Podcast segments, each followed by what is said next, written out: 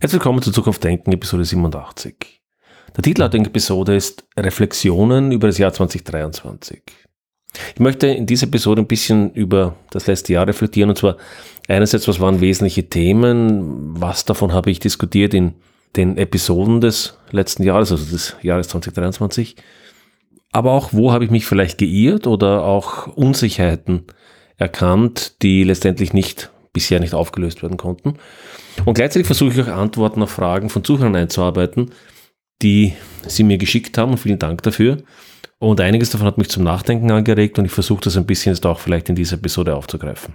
Die Politik und das Weltgeschehen war natürlich in dem Jahr äh, wiederum von viel Unerfreulichkeiten geprägt. Nicht denken wir an den Terroranschlag in, der, in Israel.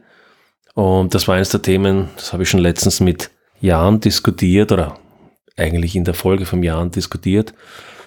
Für mich war das sehr, eine sehr negative Überraschung, wie viele Geister der Vergangenheit, in dem Fall der Antisemitismus, äh, wie immer noch nicht losgeworden sind. Und gerade in diesem Fall, ich erinnere mich, in die Schule gegangen in den 80er Jahren, diese ständige Warnung korrekterweise vor dem, was durch den Nationalsozialismus passiert ist, die schrecklichen Verbrechen, die wir in Deutschland und Österreich an den Juden äh, verübt haben.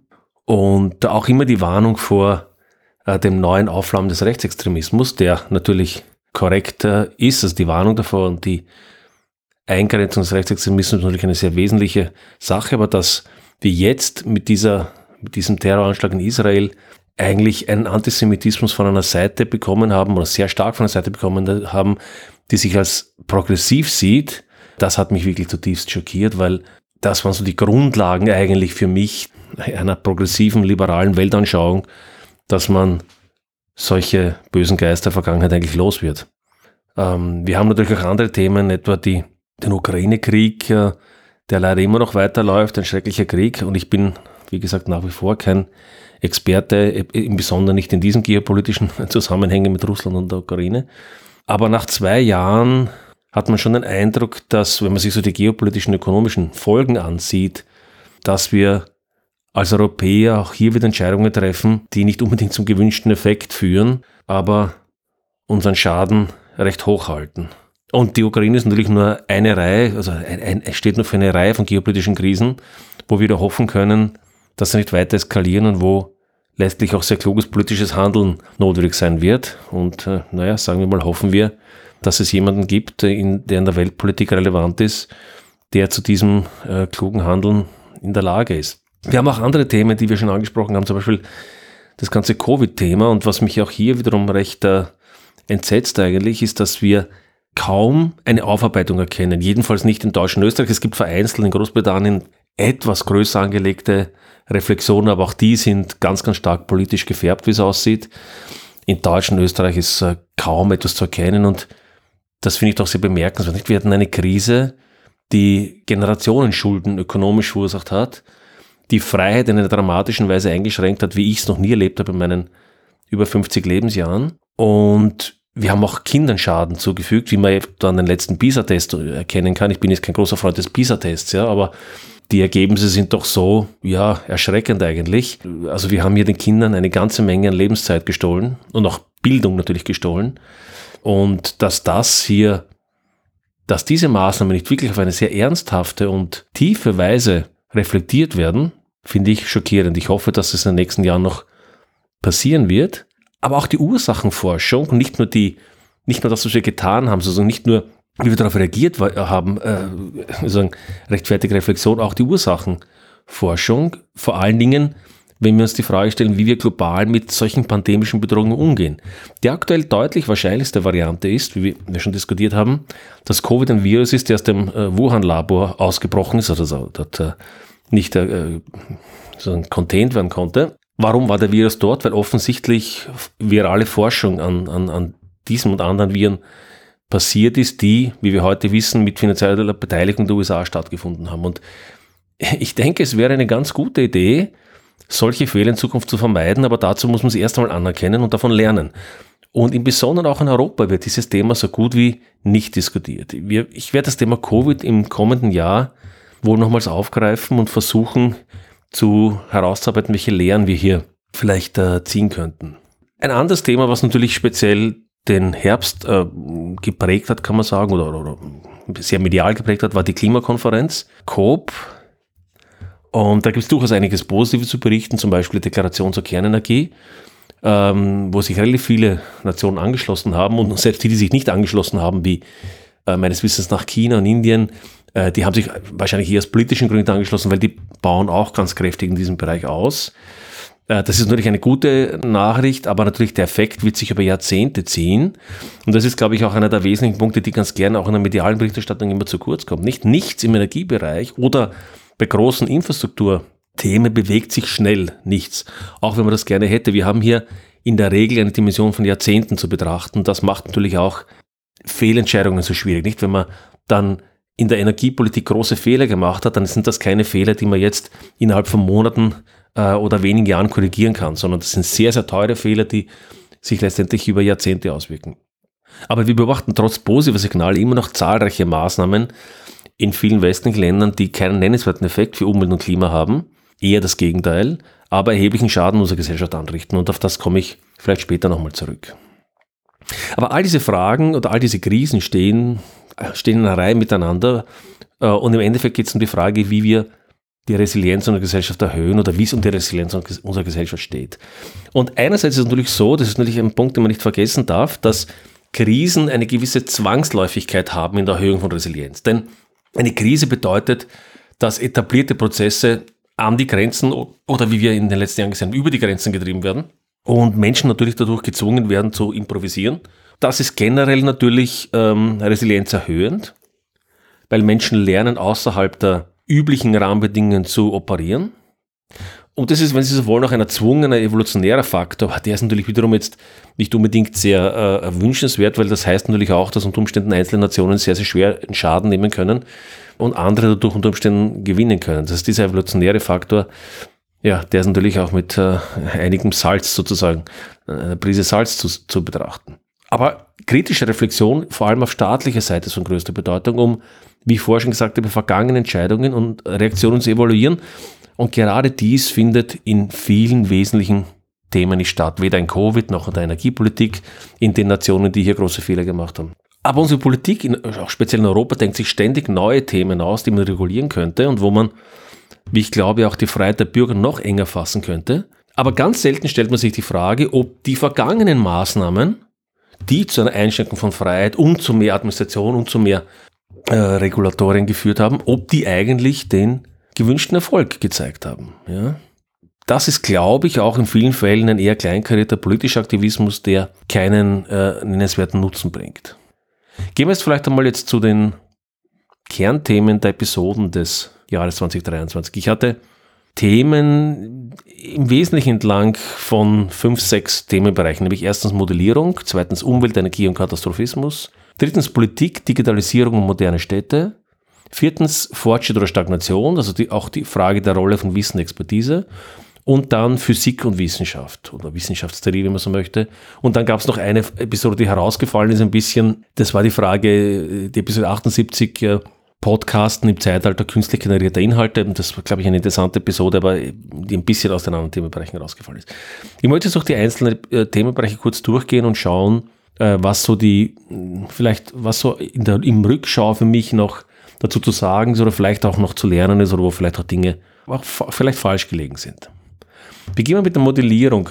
Das waren zwei Episoden 68 und 79. Das eine, die erste war mit Andreas Windisch, ein sehr schönes, interessantes Gespräch über Modelle und Realität. Das zweite war Escape from Modelland mit Dr. Erika Thompson. Das waren ja zwei Episoden, die sehr unterschiedliche Perspektiven hatten. Also in der vom Andreas war es mehr eine so, so Bottom-up-Betrachtung vielleicht oder aus, aus, aus physikalischer äh, und wissenschaftstheoretischen Überlegungen und Erika Thompson äh, war eher aus der, würde ich sagen, Modellierungspraxis heraus betrachtet in komplexen Systemen, Wirtschaft, Klima, Pandemien und dergleichen. Ich glaube, beide Episoden waren sehr, sehr gut. Äh, Erika Thompsons Ansichten waren, glaube ich, manchmal etwas optimistischer als meine zum Thema Modellierung. Äh, und das ist, glaube ich, auch darum eine sehr gute Idee, sich ihre Argumente anzuhören. Für mich sind Modelle eher sowas wie also spezielle Modelle komplexer Systeme, natürlich etwas so wie ein Sandkasten, eine Annäherung oder Operationalisierung von Konzepten und Theorien, die wir über das jeweilige System haben. Das heißt, ein bisschen sowas wie ein, wenn man so möchte, besseres Gedankenexperiment. Aber als prognostisches Instrument in den meisten Fällen wertlos. Ich bin also auch der Ansicht, dass der Nutzen von Modellen in komplexen Systemen für die praktische Entscheidungsfindung in der Regel übertrieben wird. Und dadurch letztendlich Menschen in die Irre geführt werden, was von solchen Modellen zu erwarten ist. In seltenen und stark eingeschränkten Fällen kann natürlich äh, oder können solche Modelle, es ist in der Regel nicht ein einzelnes Modell, sondern eine Summe von Modellen, in der Tat für eine, eine prädiktive, also eine, eine, eine, Prognosti eine prognostische Kraft haben, zum Beispiel in der Wettervorhersage, nicht?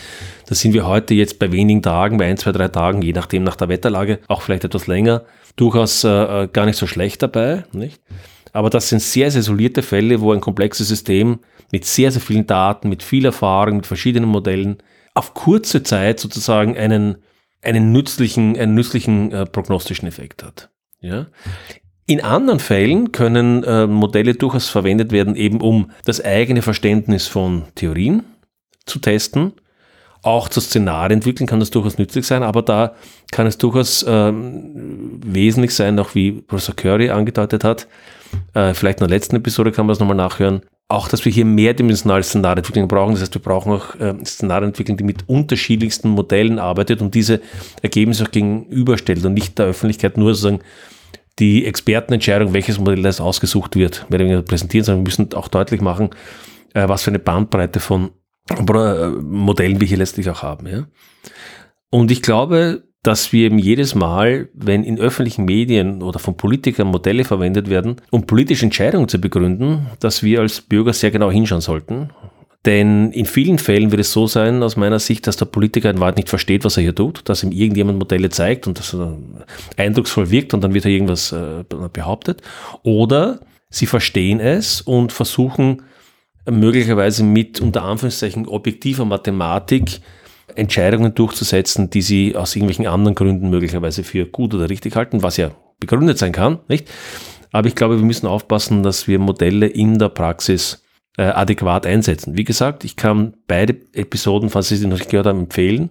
Und auch, wie gesagt, ähm, Dr. Thompson, Erika Thompson, äh, hat hier durchaus einen sagen wir, optimistischen Blick vielleicht hier und dort als ich und insofern vielleicht ein ganz guter Punkt auch, sich eine eigene Meinung zu bilden, was Sie zu dem Thema Modellierung halten. Dann hatte ich eine ganze Reihe von Episoden in dem Bereich Energie, Umwelt, Katastrophismus. Da war eine sehr schöne Episode 70 mit, äh, über die Zukunft der, der Landwirtschaft mit Porek Flood. Ich hatte eine Episode Ökorealismus mit Björn Peters, in ein ähnliches Thema ist gegangen, Energie und Ressourcen mit äh, Dr. Schernikau. Und dann die letzte Episode Climate Uncertainty and Risk mit Dr. Judith Curry, eine sehr populäre, sehr beliebte Episode, sehr oft heruntergeladen. Ist, glaube ich, auch äh, sehr spannend, auch in hinsichtlich äh, der Frage, wie mit komplexen Systemen und komplexen Risiken umgeht. Und dann habe ich noch äh, sozusagen Einzel also äh, Monologe gemacht, Apocalypse Always und existenzielle Risiken. Und ich glaube speziell auch die existenzielle Risiken-Folge ist, äh, glaube ich, von großer Relevanz. Ich möchte an die Stelle vielleicht wenige Gedanken einbringen, weil die, die, diese Episoden haben sehr, sehr viel Raum aufgemacht.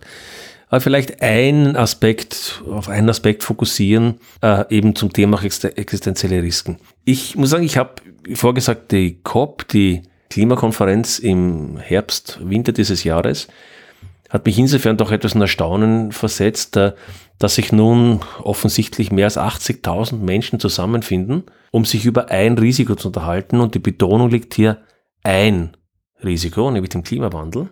Und nochmal, ich will überhaupt nicht äh, in Zweifel stellen, dass Klimawandel ein Risiko darstellt. Ja, ich stelle mir die Frage, aus meiner Sicht und aus meiner Beobachtung und meiner Recherche haben wir mindestens 10 bis 15 andere Risiken, möglicherweise sogar mehr, die mindestens dasselbe disruptive Potenzial haben wie der Klimawandel. Jetzt stelle ich mir die Frage, wo sind die jeweils rund 100.000 Menschen, die sich um die 10 bis 14 anderen Risiken jedes Jahr treffen? Da hätten wir dann jedes Jahr, weiß nicht was, äh, eineinhalb Millionen Menschen, die sich äh, irgendwo treffen, um über 15 Risiken zu diskutieren das passiert ja nicht. Und wir fokussieren das auf, auf ein einziges Risiko. Offenbar haben tatsächlich manche die Idee, dass wenn wir nur den Klimawandel unter Anführungszeichen gelöst, wieder unter Anführungszeichen, bekämen, dann würde die Welt gut werden.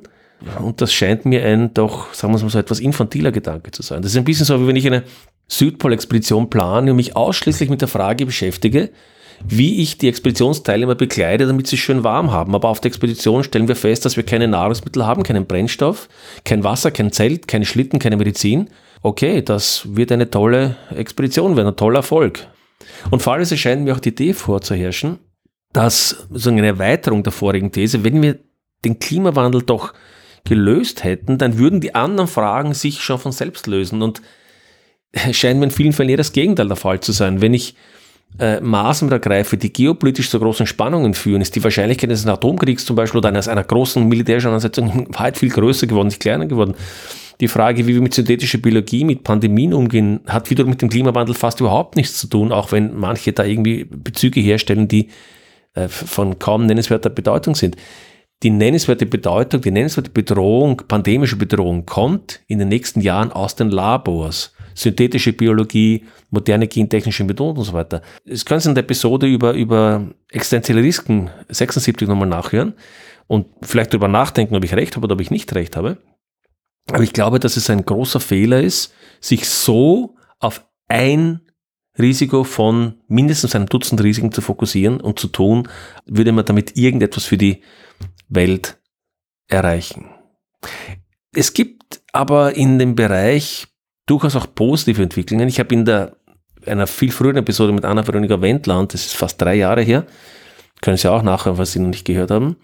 Ich habe damals die Ansicht vertreten, dass die Welt, zum Beispiel ist, um beim Thema Klimawandel Energie zu bleiben, dass die Welt sehr genau zusieht, was etwa Deutschland macht und davon lernt. Das Ergebnis ist zwar schlecht für Deutschland, aber gut für die Welt, weil natürlich die Welt nicht das macht, was Deutschland äh, vorgibt.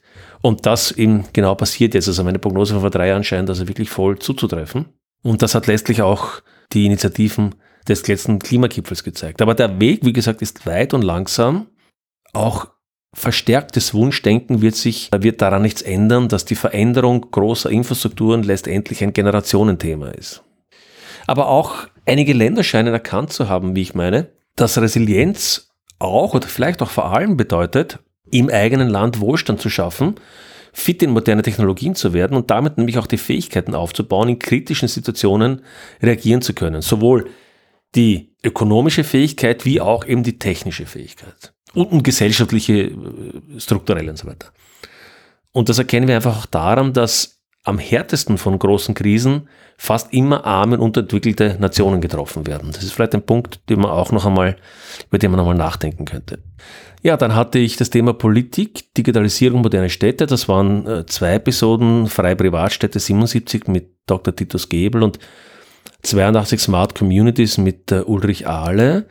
Das äh, waren beides sehr interessante Episoden, die in unterschiedliche Richtungen gehen, aber letztendlich würde ich sagen, sich die Frage stellen, wie wir moderne Gesellschaft strukturieren sollten und zwar auch durchaus verbessern sollten, damit wir auch mit den komplexen Herausforderungen umgehen können. Denn wir erleben, würde ich sagen, recht fraglos äh, große Krisen in den etablierten Strukturen. Was machen wir damit? Nicht? Und bei der Smart Cities Folge ist es eher um die Frage gegangen, wie eben Smart Cities und klug gemachte Digitalisierung, die Betonung liegt auf klug gemacht, nicht? Und äh, Ulrich Ahle hat einige sehr interessante Aspekte aufgezeigt, wie dies ein Weg sein könnte, die Situation, in der wir stecken, zu verbessern, aber wie gesagt auch zu bedenken, dass da einige Risiken drinstehen. Die Episode von Titus Gebel zu den freien Privatstädten war sehr, sehr beliebt, wurde sehr oft heruntergeladen und habe ich auch viel Feedback bekommen. Positive, sehr positive Zuschrift und ich glaube, was bei der Episode sehr spannend ist, dass es da nicht einmal so sehr darum geht, wie sehr man jetzt das Gesamtkonzept von äh, Titus Gebel zu den freien Privatstädten ein, äh, bei freien Privatstädten einschätzt, also ob man hinter dem vollständig steht oder nicht, das ist, glaube ich, gar nicht so der relevante Punkt bei der Episode, sondern eher, dass Dr. Gebel eine ganze Reihe von Aspekten aufmacht, den Diskurs und Möglichkeitsraum auf eine sehr interessante Weise erweitert, glaube ich. Und das ist das, was ich auch von vielen Hörern gehört habe, so in dem Sinne, ja, also sie wissen nicht, ob sie das wirklich äh, das Konzept als Ganzes kaufen, aber da war so viel Interessantes drin und so viel, wie man quasi über die Art und Weise, wie man zusammenlebt, nachdenken könnte. Äh, und das ist, glaube ich, wirklich eine sehr spannende Episode, wenn Sie die noch nicht gehört haben, äh, vielleicht auch einmal nachhören. So, das nächste Thema war Fortschritt oder Stagnation und im Besonderen auch die Rolle von Wissen, Expertise. Das ist ein Themenfeld und Prognostik auch.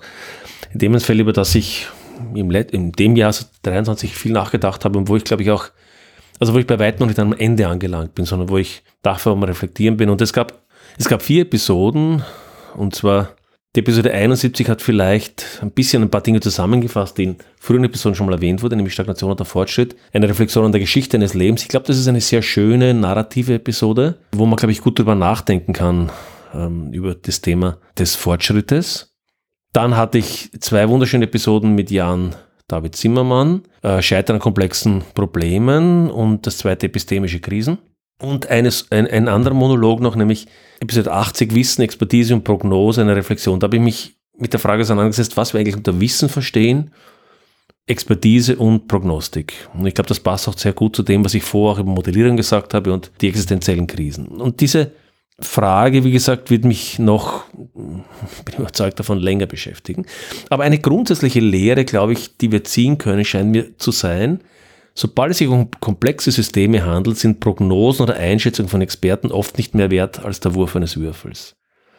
Es gibt übrigens ein neues Beispiel dazu, das ich noch gar nicht erwähnt habe in anderen Episoden, weil sie ganz aktuell ist, in einer der letzten Economists äh, erschienen ist und da muss man dem Economist immerhin zugute halten, dass er sozusagen diesen auch sehr selbstkritischen Artikel veröffentlicht hat. Und zwar äh, in dem Artikel werden äh, drei oder vier Themen besprochen. Das erste ist, äh, dass zur letzten Weihnacht, also Weihnachten äh, 2022 auf, auf 23, hier sowohl der Economist wie eine ganze Reihe von hochrangigen Ökonomen wieder mal Prognosen und Anschauungen und Meinungen über die Wirtschaft in, in den USA und so weiter gemacht haben. Und es stellt sich heraus, dass von dem so gut wie nichts zugetroffen ist. Und auch der Economist sozusagen schüttet die Asche über sein Haupt, was sie da damals zusammengeschrieben haben. Aber nicht nur das, ein zweiter Punkt, der wiederum interessant ist, ist, dass wir eine der Ideen, die über die letzten Jahre immer wieder wiederholt wurden in den Medien, äh, sehr populär, nicht also vom französischen Ökonomen Piketty getrieben, nämlich die Idee, dass die Ungleichheit ökonomische zunehmend größer wird, nicht zuzutreffen scheint, jedenfalls nicht auf die USA. Und die USA gilt doch als eines, oder galt jedenfalls unter den Aktivisten als eines der Nationen, wo die Ungleichheit am größten wäre. Und auch in den USA scheint das nicht zuzutreffen. Da gab es sehr, sehr umfangreiche neue Untersuchungen, die nahelegen, dass schlicht und ergreifend das nicht einmal empirisch stimmt. Okay, diese Diskussion wird sich wahrscheinlich noch weiterführen, aber der dritte Punkt war ebenfalls sehr nüchtern und passt auch ganz gut in die Qualitätsprobleme der Wissenschaft hinein, die ich schon mehrfach erwähnt habe. Und übrigens habe ich noch eine sehr interessante Episode sozusagen auf Lager liegen, die schon aufgenommen ist mit zwei deutschen äh, Wissenschaftlern, die auch in diese, dieses Horn stoßen wird und das wird noch sehr spannend werden. Wir erinnern uns vielleicht, dass über die letzten 10, 15, vielleicht sogar 20 Jahre die Behavioral Economy, also die, wie sagt man, die Ökonomie der, der des Verhalt, Verhaltensökonomie, also richtig gehypt wurde. Nicht ein TED-Talk nach dem anderen, spekulative, äh, spektakuläre Ideen und auch spekulative Ideen, wie sich jetzt herausstellt, äh, wurden in TED-Talks, after TED-Talks präsentiert, Vielzahl verkauften Büchern und so weiter äh, haben sich die Leute als bahnbrechende Wissenschaftler stilisiert und äh, jetzt äh, scheint sich herauszustellen, dass wir hier offenbar ein ähnliches Phänomen beobachten wie in anderen Disziplinen, etwa der Psychologie, dass nämlich hier offenbar nennenswerte Wissenschaftler Daten gefälscht haben, methodisch äußerst schlecht gearbeitet haben und jetzt offenbar vieles von dem oder was in, der, in diesen Ideen gesteckt ist, der Verhaltensökonomie, wiederum Hype und wenig Substanz hatte. Und in den Episoden oder in den Episoden mit Jan Zimmermann beschäftigen wir uns mit genau der Frage, die letztlich darüber steht, warum und in welcher Form wir als Gesellschaft an der Analyse und im Umgang mit komplexen Problemen so regelmäßig scheitern und auch welche Rolle hier Sprache letztendlich spielt. Das sind zwei Episoden, die mir viel Freude bereitet haben, weil auch Jan viele sehr bereichernde Einsichten einträgt äh, oder mitbringt, die ich in dieser Form in anderen gesellschaftlichen Diskussionen oft vermisse. Und ich hoffe auch, dass ich in der Zukunft noch neue Episoden mit Jahren aufnehmen werde. Ja, dann sind wir eigentlich schon beim letzten Thema angelangt, bevor ich dann zum Abschluss komme, nämlich äh, Physik und Wissenschaft. Da habe ich zuletzt drei Episoden gemacht, die man im weiteren Sinne als wissenschaftstheoretisch bezeichnen könnte. Bitte nicht abschalten, ja. Wissenschaftstheoretisch äh, ist hoffentlich nicht zu trocken, sondern ich habe versucht, in Episode 83 und 85 mich mit der Frage auseinanderzusetzen, was ist Wissenschaft? Weniger jetzt um eine philosophische Neugier zu befriedigen, obwohl auch das der Fall ist, sondern natürlich auch darum, weil es sehr, sehr wichtig ist für uns als Gesellschaft zu verstehen, auch in die Zukunft gehend, was können wir von Wissenschaft erwarten? Wie arbeitet Wissenschaft? Und was folgt daraus letztendlich für unsere, für unseren Erkenntnisgewinn als Gesellschaft und auch unsere Entscheidungsfähigkeit? Und dann gab es noch Episode 75, der auch sehr populär war, äh, ein Gespräch mit äh, meinem biologischen Freund sozusagen Erich Eder und dem aus Funk und Fernsehen bekannten Physiker Werner Gruber, eine sehr launige und kurzweilige Episode über Physik und äh, Gott und die Welt. Wenn Sie die nicht gehört haben, sind, glaube ich, beide auch sehr unterhaltsam. Damit bin ich fast am Ende angelangt. Ich möchte noch zwei Metathemen kurz ansprechen. Nämlich erstens, was habe ich gelernt? Und zweitens, wo bin ich unsicher oder wo habe ich mich geirrt? Ja, wir mal mit, was habe ich gelernt an? Ich glaube, ein Thema ist eben, was für mich so mitkocht die ganze Zeit, ist Wissen, Prognostik, was zählt, worauf sollen wir bauen? Und da scheint mir sozusagen ein wichtiger Gedanke zu sein, dass eine Idee, und das ist, ein, glaube ich, ein, ein, ein Kernfehler, der in vielen medialen Vermittlungen steckt, der in vielen politischen, in vielen aktivistischen Ideen falsch steckt, nämlich eine Idee kann nicht alleine als gut gelten, weil ihr Ziel gut klingt oder auch richtig sein mag. Also sprich, es ist relativ einfach, ein Ziel zu formulieren, was richtig klingt, was gut klingt. Nur aus dem heraus wird eine Idee noch nicht gut, ja, sondern eine Idee ist nur dann gut, wenn sie eine Chance hat, dieses genannte Ziel zu erreichen. Das heißt, wenn sich Maßnahmen definieren und prüfen lassen, die das gewünschte Ziel erreichen. Oder anders gesagt, das scheint mir wirklich wichtig zu sein gute Intentionen führen nicht automatisch zu guten Ergebnissen. Wie wir links und rechts und oben und unten sehen, wenn man so möchte. Ja? Ich gebe Ihnen ein Beispiel, an dem ich das vielleicht deklinieren möchte. In im letzten Jahr wurden wiederum diskutiert unterschiedlichste Maßnahmen oder Gesetze auch in der EU gegen Falschinformation, Misinformation, Disinformation, bla bla bla bla. Jetzt kann man sagen, na gut, super, wer wünscht sich nicht, dass falsche Information gekennzeichnet oder gar gelöschte verhindert wird? Eine tolle Sache. Ich, möch, ich möchte auch keine falsche Information bekommen. Nur, wenn wir jetzt sozusagen über den ersten total banalen Blick auf das Thema weiterdenken, dann müssen wir natürlich ein paar Fragen stellen. Nämlich erstens, wem trauen wir zu, zu entscheiden, was richtig und falsch ist? Zweitens, welche Macht bekäme diese Person oder diese Zensurbürokratie, die so etwas durchsetzen könnte. Selbst wenn sie in der Lage wäre zu entscheiden, was richtig und falsch ist, um das durchzusetzen, das ist jetzt immer bei der Exekution, ja, müsste diese Behörde oder dieser Apparat eine Macht bekommen, die schlicht in keiner Demokratie irgendeine Struktur haben sollte. Und dann haben wir den sehr interessanten, noch fundamentaleren Punkt, ist es überhaupt möglich, richtig und falsch in komplexen Fragestellungen zu unterscheiden. Und ich glaube, das ist ein Punkt, den ich in vielen Episoden versucht habe zu machen. Nein, es ist eben nicht möglich. Alle drei Punkte zeigen, dass das Ziel in der Theorie schön wäre, aber in der Praxis nicht erreichbar ist und in der Umsetzung enorme Risiken für übergriffige Politik und einen, autoritären Staat schafft, wie wir es nun offenbar auch in der EU haben wollen. Ja, oder wie es Michael Mellis anders ausdrückt, ich paraphrasiere das, wir leben in einem Zeitalter des Idealismus, ja, Idealismus unter Anführungszeichen, Idealismus in dem Sinne, dass viele Intellektuelle ihre Ideen für realer halten als die Realität. Und wenn dann die großen Pläne nicht aufgehen, dann kann nicht sein, was nicht sein darf. Ja? Der Plan, die Idee kann unmöglich falsch sein. Also was ist passiert? Irgendjemand, ein böser Akteur, muss meinen tollen Plan sabotiert haben. Das ist so irgendwie die, das Risiko, was Michael äh, Mellis ausdrückt. Und ich glaube, das ist eine sehr gute Beobachtung. Kurz gesagt, ohne darauf wieder ins Detail zu gehen, ich glaube, diese Punkte zeigen wiederum, es ist sehr, sehr schwer, in komplexen Fragestellungen richtig von falsch zu unterscheiden. Das heißt, das ist der Grund, warum offener Diskurs und freie Meinungsäußerung in einer Demokratie so wichtig sind.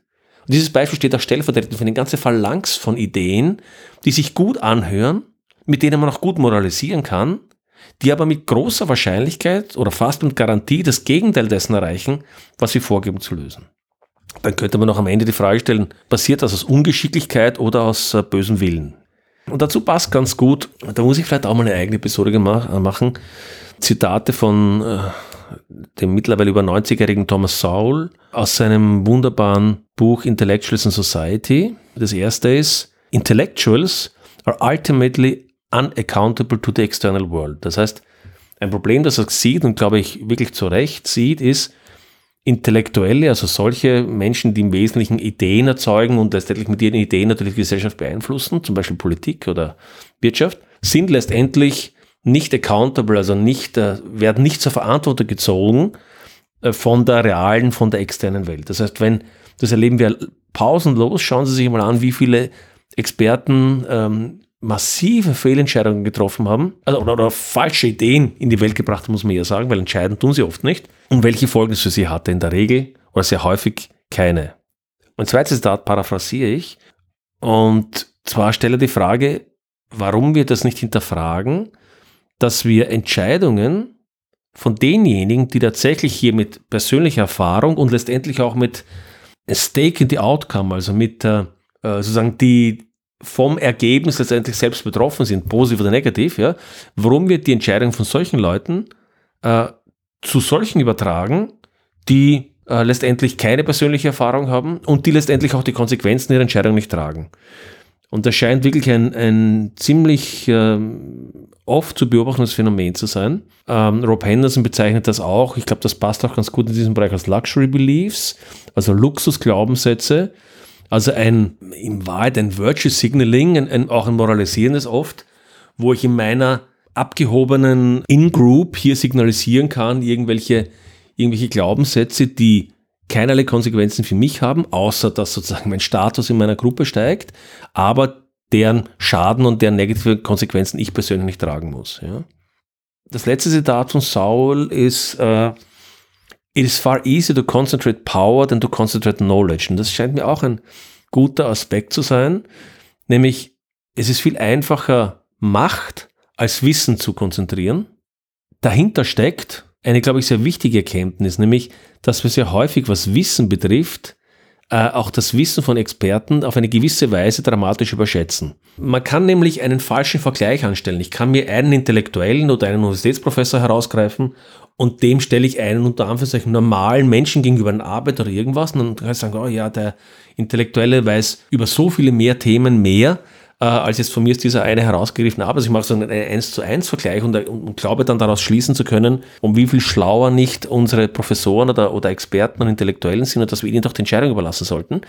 Nur dieser Vergleich ist hochgradig irreführend und falsch. Warum? Wir müssen ja die Frage andersherum stellen. Wo steckt der Großteil des gesellschaftlichen, auch des operational relevanten Wissens? Wo ist dies verteilt? Und da stellen wir natürlich fest, dass Saul sagt, 90% des äh, operational des gesellschaftlichen Wissens liegt nicht bei Intellektuellen. Das kann man über die Zahl 90% diskutieren, aber ich glaube, es ist sehr offensichtlich, dass ein Großteil des Wissens, das notwendig ist, um unsere moderne, komplexe Gesellschaft zu betreiben, am Laufen zu halten weiterzuentwickeln, nicht bei der kleinen Zahl an Intellektuellen liegt.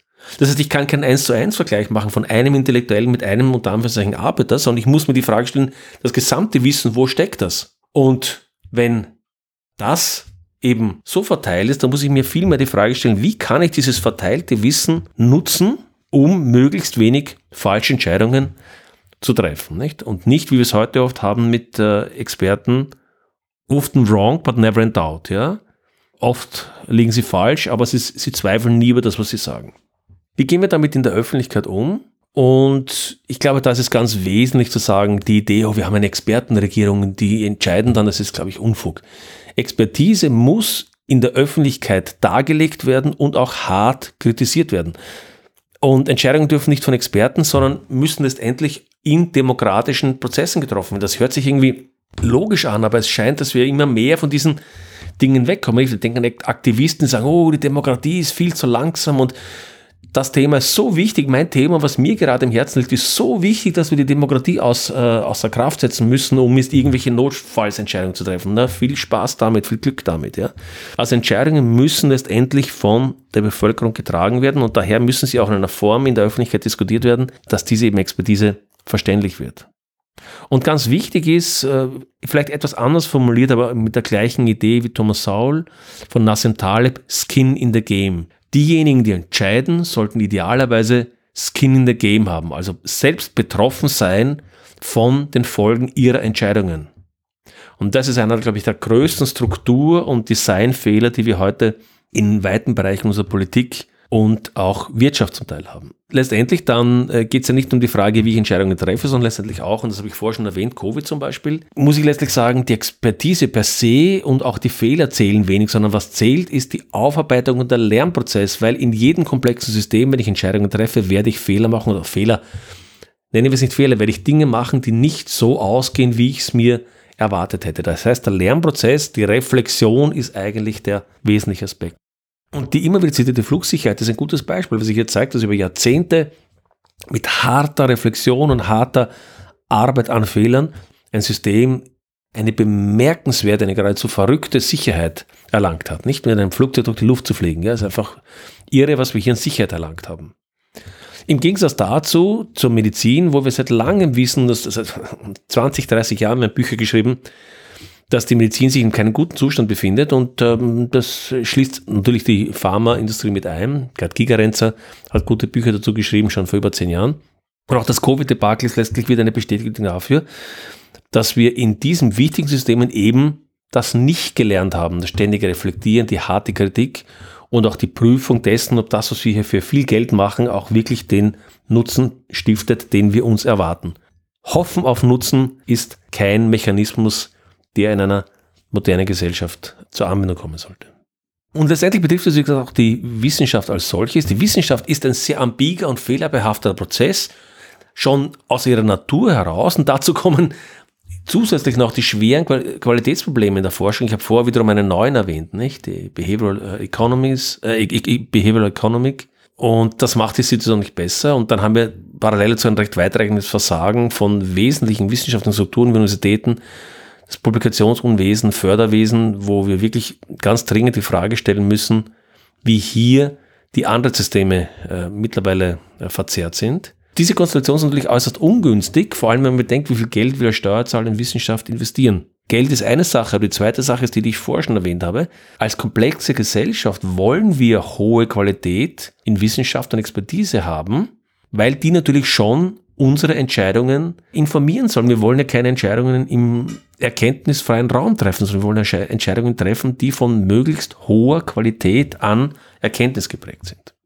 Okay, damit komme ich zum letzten Punkt, nämlich wo bin ich unsicher oder wo habe ich mich geirrt oder wo sind auch vielleicht von Zuhörern kritische Punkte geäußert worden, wo ich vielleicht das eine oder andere dazu sagen möchte. Ein Punkt ist vielleicht der, über den ich immer wieder hin und her schwanke, ist irgendwie man hat so das Gefühl, an welche Fassade man auch fasst, man findet dahinter immer häufig potemkinsche Dörfer. Ja. Es erinnert mich an einen Spruch, den John Cleese vor, was ich, über zehn Jahren auf einer, bei einer Podiumsdiskussion gesagt hat. Er hat gesagt, What I figured out at age 75 is that almost nobody has any idea what he's talking about. Ja, also ich musste 75 werden, um festzustellen oder um zu erkennen, dass fast niemand irgendeine Ahnung hat, wovon er redet. Und das ist natürlich ein bisschen übertrieben, ein bisschen auch witzig gemeint, aber da steckt natürlich schon auch viel Wahrheit drin. Je, je, je stärker man an Fassaden verschiedene Strukturen kratzt, umso mehr stellt man fest, dass dahinter oft sehr, sehr wenig steckt. Und da besteht natürlich die Gefahr, zynisch zu werden und nichts mehr zu glauben. Und das ist sozusagen, wenn das, wenn das Pendel zu sehr in die andere Richtung schwingt, dann besteht natürlich ebenso die Gefahr, dass man dann äh, sich aus der Realität hinaus katapultiert. Der zweite Punkt ist irgendwie, wie umgehen mit Entscheidungen in komplexen Systemen, also wie vorher schon in verschiedenen anderen konkreteren Aspekten angedeutet und da schwanke ich auch sozusagen hin und her nicht. Es scheint ja keine einfache Antwort zu geben. Und letztendlich besteht immer das Risiko, und ich versuche mir dieses Risiko auch zu vergegenwärtigen, es besteht immer das Risiko, sich den eigenen Vorteilen zu verfangen und diese sozusagen die eigenen Vorteile durch immer bessere Argumente zu retten. Und da gibt es ein sehr schönes Zitat gefunden von Richard Weave aus den 1940er Jahren, der hat eine sehr nette Analogie hier formuliert, nämlich er sagt, der moderne Denker ist wie ein Betrunkener, der seine Balance zunehmend in der technologischen und abstrakten Welt verliert und versucht, sich selbst dadurch zu retten, indem er sich an bestimmten Details festhält. Also die Idee dahinter ist die, ist eigentlich klar, das Problem als Ganzes zu verstehen wird immer schwerer oder unmöglich. Das hat natürlich auch damit zu tun, dass jedes komplexe Problem so viele Details hat, dass man sich eigentlich in jedem verlieren kann. Und das hat aber die gegenseitigen, die, die Gegenseite den anderen Effekt, dass ich mir auch beliebige Details auswählen kann, die mir gerade in den Kram passen. Nicht? Also ich bin äh, der Betrunkene, der verwirrt irgendwie versucht, ein Bild zu retten und dann mit Confirmation Bias sich nur die Details heraussucht, die die eigene Meinung unterstützen. Das ist sicherlich ein großes Risiko, wo man, wo man genau, glaube ich, auch immer sich selbst da bei den Haaren nehmen muss und überlegen, ob man in diese Falle getappt ist. Ja. Und äh, bleibt mir, so scheint mir letztendlich im Wesentlichen nur die Poppersche Tugend der intellektuellen Bescheidenheit, gegen die natürlich fast jeder, inklusive mir, immer wieder verstößt. Und äh, intellektuelle Bescheidenheit, glaube ich, ist notwendig gepaart mit kritischen, offenen Austausch von Argumenten.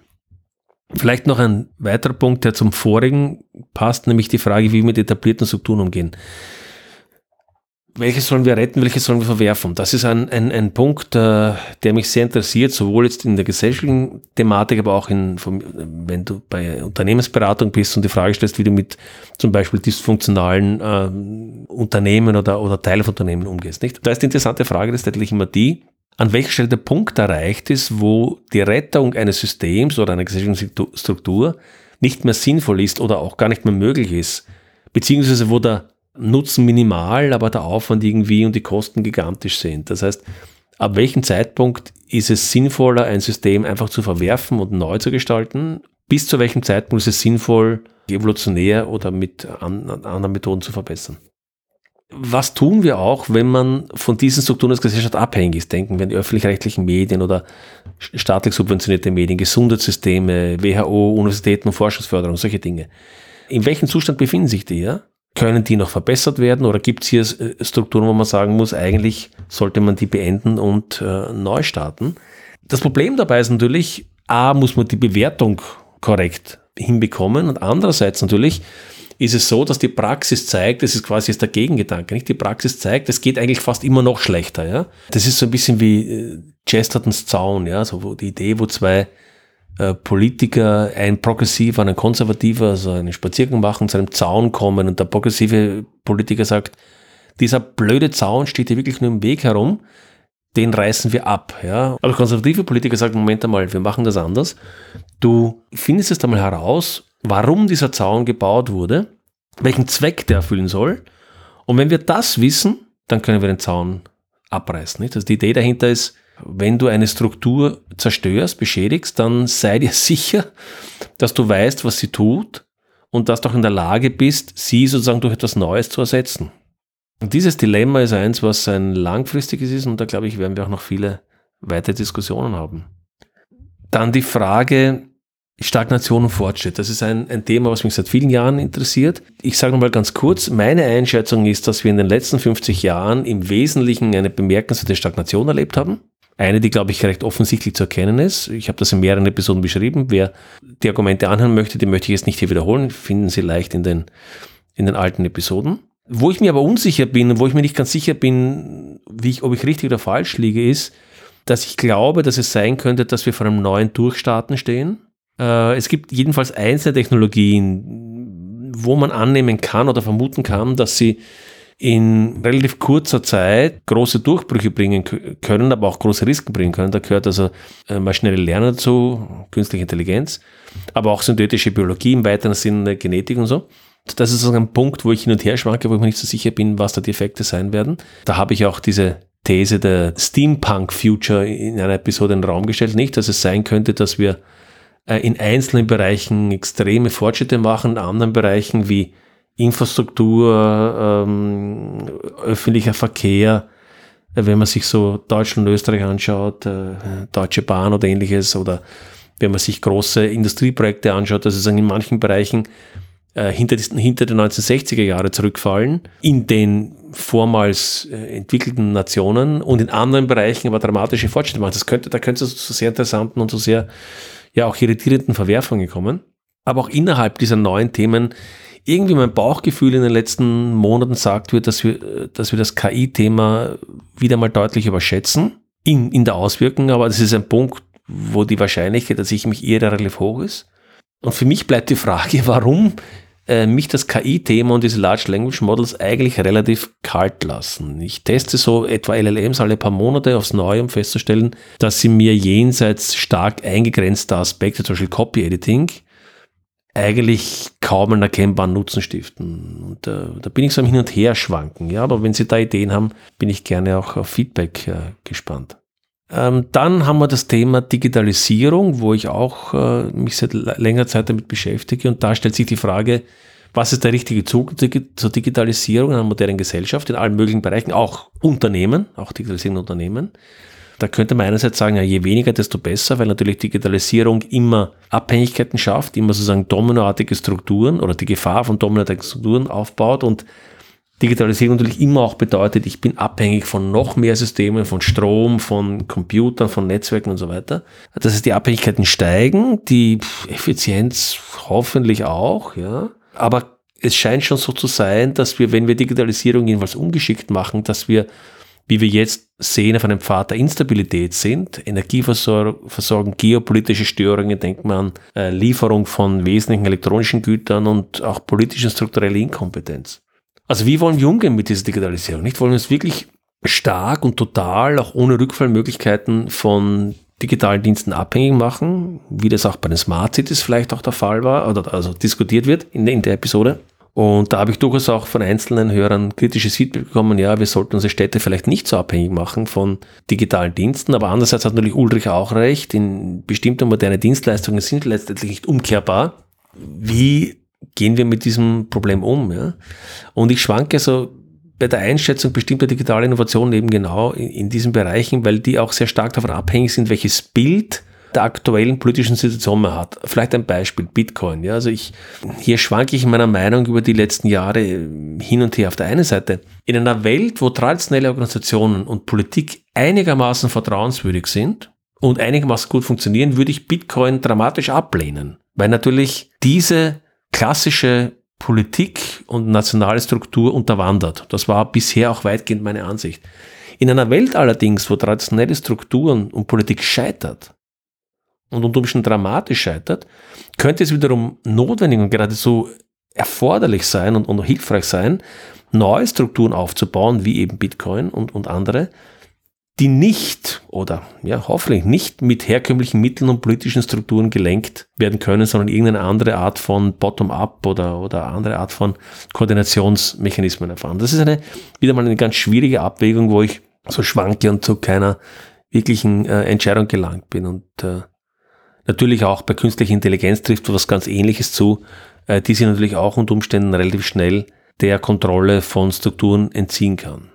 Und ein letzter Punkt, äh, den ich äh, auch mit einem Hörer diskutiert habe, ist die Frage der Auswahl der Gäste. Da möchte ich vielleicht ein paar hm, Gedanken dazu sagen, um das vielleicht auch ein bisschen zu erklären. Welche Gäste man auswählt für Gespräche ist natürlich immer eine, eine ähm, Herausforderung. Und das trifft natürlich im Besonderen dann so, wenn ich Gäste einlade, die vielleicht Aussagen machen, die, sagen wir mal, jenseits des Mainstreams sind. Jetzt könnte man versuchen, das immer auszugleichen und andere einzuladen und so weiter.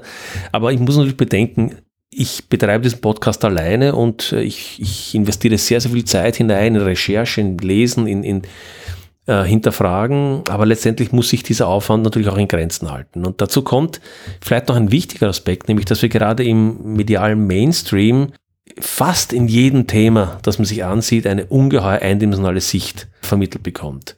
Das ist fast so, als wollten einem die, man könnte fast den äh, medialen Mainstream unterstellen, sie wollen uns äh, bilden und unsere Meinung machen und nicht informieren, was in der Welt passiert.